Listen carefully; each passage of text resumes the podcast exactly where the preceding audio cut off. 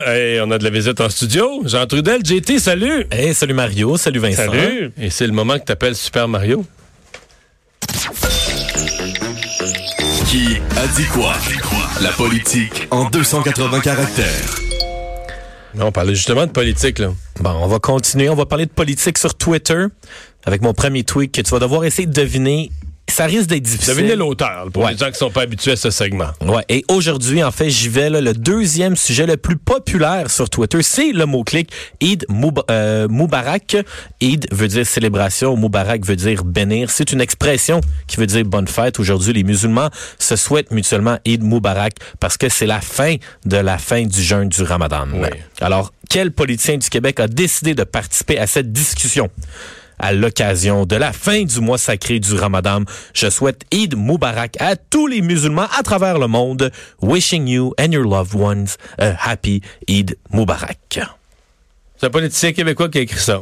Yes, sir. En français et en anglais. Oui, Donc, il a monsieur. tweeté bilingue, mais pas comme les fédéraux dans deux messages différents. Il a tweeté, il a tweeté bilingue dans, le même, message. Oui, monsieur. Parce que c'est très Trudeau à la base. Je comprends que c'est au Québec, mais c'est un peu ça. M. Trudeau, il tweet bilingue, mais dans deux messages distincts. Ouais. Donc, avec ton analyse de nos politiciens Ben, sur moi, Twitter, on sait que c'est pas le libé- c'est pas au fédéral. Non, non, mais ça devrait être un libéral du Québec. Logique- logiquement. Oui. Tu te rapproches. Est-ce que c'est est-ce que c'est le chef Pierre Arcan? Je pense pas. On dirait que c'est. C'est- Là, je veux dire quelque chose. On dirait que c'est un petit peu brouillon, un petit peu fait maison. Là. Le chef, il aurait été travaillé plus que ça, à mon avis. Grosse analyse, Mario. Wow. As-tu de l'allure? C'est. Oh oui, t'es Ouais. t'es en plein dans le mille, tu t'approches. Euh, attends un petit peu. Quelqu'un qui a dans sa circonscription. Ouais. Je cherche quelqu'un qui a avantage. Marois Risky? Non. Non, parce que beaucoup Mais il y a un nom de famille un peu euh, funky, si tu me permets l'expression. Un autre. fait- Enrico Ciccone? Bravo! Ah oui, oui, c'est Enrico, oh. Ciccone. Et là, moi, la question que je me pose, c'est... Parce que Marois elle a une grosse communauté musulmane dans, son, dans sa circonscription dans Saint-Laurent. C'est pour ça que je.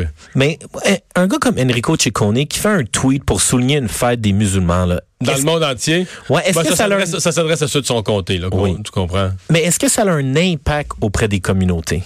Est-ce que les gens vont faire Ah, Enrico Ciccone, là, il a tweeté Aide Moubarak, là, on, on va aller voter pour lui? Ouais, c'est pas, pas automatique comme ça, mais je veux dire, euh, mettons, lui, il y a combien de personnes qui le suivent? Ou ah, il doit être. Il est quand même populaire, Enrico, parce que Ouais. son passage, on vous dit qu'il était à la radio du 91.9. Ouais, il fait de la radio euh, sportive. Longtemps. Ah, ouais, 29 500 Quand abonnés, c'est beaucoup pour un. Mais mettons qu'il y, en a- mettons qu'il y en a 3-4 000 là-dedans, 4-5 000 qui sont des électeurs de sa circonscription. Puis mettons qu'il y en a quelques centaines. Mais tu sais, ça fait sympathique, là, tu sais, pour un électeur qui, qui est musulman, qui termine le ramadan, puis bon, le, le- ton député souligne ça, ça fait... Ouais. Mais ça n'a pas d'impact mondial. Non, ça n'a pas d'impact mondial. Et surtout, il faut toujours voir, euh, faut toujours voir, genre, que il y a bien des affaires qui feraient pas changer quelqu'un d'idée. Mettons, je sais pas, moi, t'aurais un, musulman là, qui serait là, Québec solidaire au max, là, très, très à gauche, qui adore Québec solidaire. J'en ai pas d'idée pour ça, tu sais. Mais souvent, c'est que toutes ces petites affaires-là, je dirais que c'est un bruit de fond. C'est comme une musique qui sécurise ta clientèle, là, tu sais. Ouais. Tu vas dans un bar, tu vas dans un bar de jazz, puis il y a du jazz qui joue, t'es bien, là, tu vas dans, t'as un député, t'as un député libéral, t'as voté libéral, puis il tient un langage, tu comprends, de, de ta fête, tout ça. Non, Puis- mais au rendu aux élections, on va dire, ah, c'est vrai, il était là, euh, me semble. Ouais. T'as l'impression qu'il est là. Mais on se comprend que. Je sais pas. En fait, la question, c'est. euh, c'est de rejoindre son monde. Parce que là, moi, je suis parti d'une hypothèse, mais peut-être que la vérité, c'est que les gens qui le suivent, là, il y en a beaucoup plus qu'on pense qui viennent du monde sportif. Après ça, d'autres viennent du Parti libéral parce qu'ils aiment Enrico, parce qu'ils sont des libéraux. Puis il n'y en a peut-être pas tant que ça de son comté. Tu vois, Des vrais électeurs de son comté, c'est peut-être moins qu'on pense. Puis là, ben là, si tu prends la proportion de ceux-là qui sont musulmans, qui ont fait le ramadan, c'est que sur ces 29 000, c'est peut-être 29, tu comprends, qui sont vraiment, qui sont vraiment touchés par le message. Puis là, ben, ça devient très, très, très peu. Puis sur les 29, ça se peut qu'il y en a qu'aujourd'hui, là, sont juste pas allés sur Twitter parce qu'il fait beau, ils travaillent dans leur jardinage, puis tout ça. Fait que là, à un moment donné, sur les 29, c'est peut-être 9 qui l'ont vu. Fait que c'est là que, c'est là qu'à un moment donné, t'arrives, je trouve, dans la loi des petits nombres, qu'il y a un danger quand t'es pas, quand tu rejoins pas pleinement ta clientèle. Ouais, son tweet a généré 7 likes, dont 2 qui viennent des gens de son parti. Bon. Donc, Bon. on est à 5 likes. Tweet numéro 2. Euh, J'y vais, c'est un tweet qui envoie des flèches à quelqu'un qui se brassait beaucoup là, ces dernières heures. OK. On ne sait rien du test des valeurs de la CAQ. Simon Jolet Barrette de la CAQ nous demande de lui faire confiance et d'adopter le PL9 sans en savoir plus sur le test. C'est notre tâche en tant que parlementaire d'en discuter à l'avance. On ne donnera pas de chèque en blanc à la CAQ. Je l'ai lu, mais je suis plus sûr. Je sais que c'est une femme libérale. Oh non, oh. Non? Oh, t'es dans le frigo, là, tu gèles. Ah, Hein? oui? Donc, Ouais. c'est pas les libéraux. Ben oui, c'est les Non, oui, mais c'est pas une femme. C'est pas tant que ça. Parce que moi, j'hésitais entre Hélène David puis euh, Dominique Anglade, mais c'est pas une femme. On donnera pas de chèque en blanc, tatati, tatata. Lis-moi des bouts, là. Euh, on ne sait rien du test de valeur. On, le meilleur indice, c'est on ne donnera pas de chèque en blanc. Qui signe des chèques? Ah, c'est Monsieur Létard. Oui, Ouais, mais là, t'avais un, gros, effectivement. t'avais un gros indice. T'avais un gros indice. Mais le pire, c'est que je l'ai vu. Puis je me souvenais plus que c'était lui, mais je l'ai vu passer ce matin. Quand tu leur disais, je reconnaissais les mots, je l'avais lu. Ah, mais là, d'abord, c'est quoi ce test là, dont, dont il parle? Bon, ben là, c'était une des promesses de la CAQ. Dans la campagne électorale, la CAQ promettait une réforme de l'immigration, euh, meilleur apprentissage du français, mais aussi un test des valeurs. Ah. Mais là, la forme exacte que ça prendrait, on le sait pas, mais ce qu'on sait, c'est qu'on dit après une couple d'années qu'une personne, avant d'avoir sa, sa résidence permanente, avant d'avoir sa citoyenneté québécoise, il faudrait que la personne montre qu'elle a une compréhension des valeurs québécoises. Puis là, les libéraux disent, on sait pas exactement ce que c'est, puis on nous demande d'adopter ça.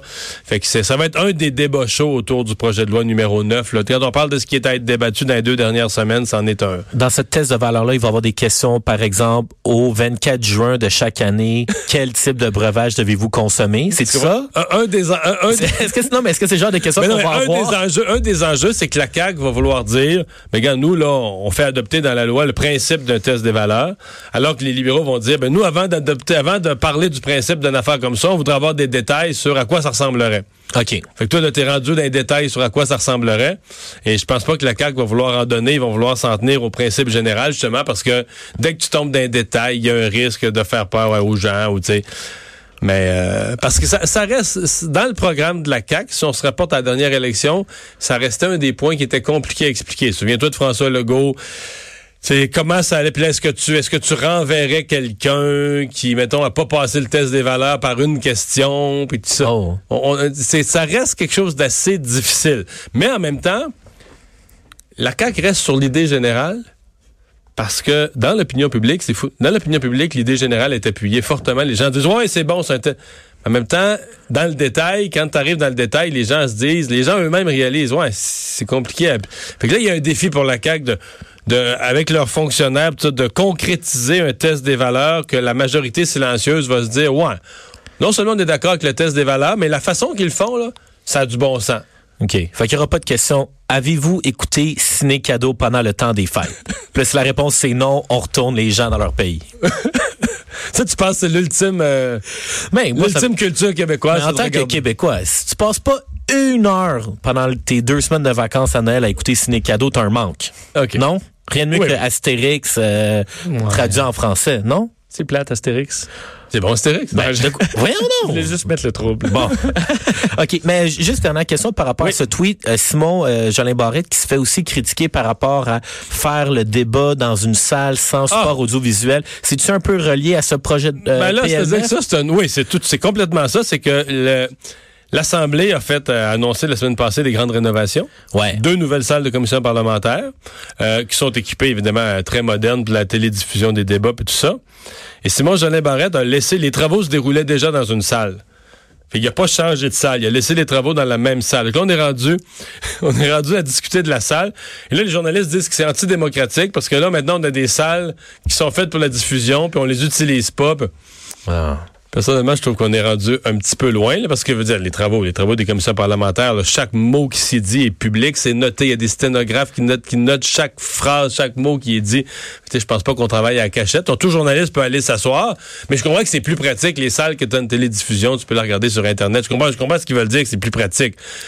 De là à dire qu'il y a un complot pour mettre fin à la démocratie au Québec, euh, peut-être un peu loin. OK, donc dans cette salle, il y a un tapis avec des fleurs et il y a beaucoup de gens qui s'enfargent dedans. Ben, c'est-à-dire que ça fait bien. Non, mais ça prend des enjeux dans la fin de la session. Puis là, l'enjeu, c'est que Simon Jolin Barrette, euh, il y a beaucoup de projets de loi. Fait que là, il se fait mettre la pression. Fait qu'on y met la pression sur tous les fronts, incluant le choix de la salle, le choix de la salle où se déroule la commission. Bon, j'y vais avec un troisième tweet. C'est un tweet qui a été fait récemment. Notre gouvernement agit en faveur des droits des femmes. Nous investissons 300 millions dans le Fonds pour l'égalité, faisant du Canada le plus grand investisseur dans les organisations de défense des droits des femmes dans le monde. Et je mentionne que dans ce tweet, Canada et monde n'étaient pas écrits avec des mots, mais bien avec des emojis. Donc Oh. bravo pour la belle utilisation d'emojis. Question Ben, d'animer un c'est peu Justin Trudeau, ça. non. Non. Mais Justin Trudeau a fait des tweets par rapport à des investissements pour le Ouais, Fonds ben, des c'est sa grosse annonce hier sur l'égalité. Euh, ben, c'est quelqu'un de son parti, là. C'est, Ouais. là, ça devient dit. Ça peut être Mélanie Joly? Non. C'est Non. un homme. C'est un homme qui utilise des, des, des, des, euh, C'est quelqu'un qui, aime bien la, la- la famille, les enfants. Hmm. ben, ça. Mais c'est sûr que les emojis, tu me perds un peu. Là. Pourquoi qui, lequel utilise ça? Ceux que j'entends sont assez sérieux. Euh, Ouais, c'est ça, je réfléchis, mon là. air jeune. euh. C'est même quelqu'un qui fait même des tweets avec des vidéos. Ah, ouais? Ouais, il est quand même bon. Je suis impressionné par. Mais c'est un euh, ministre ou c'est un député?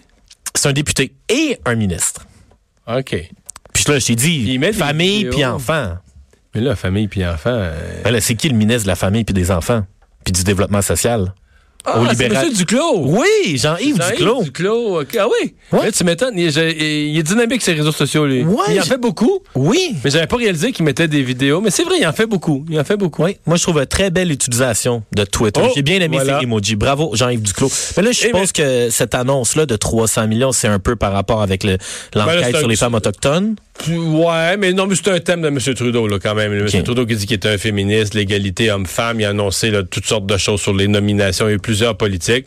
Puis là, c'est un montant. Franchement, j'ai même pas regardé le détail parce que c'est 300 millions sur plusieurs années. J'ai pas Ouais, regardé le détail de toutes les mesures qu'il allait avoir, euh, qu'il allait avoir là-dedans. Et maintenant, la question. Du public.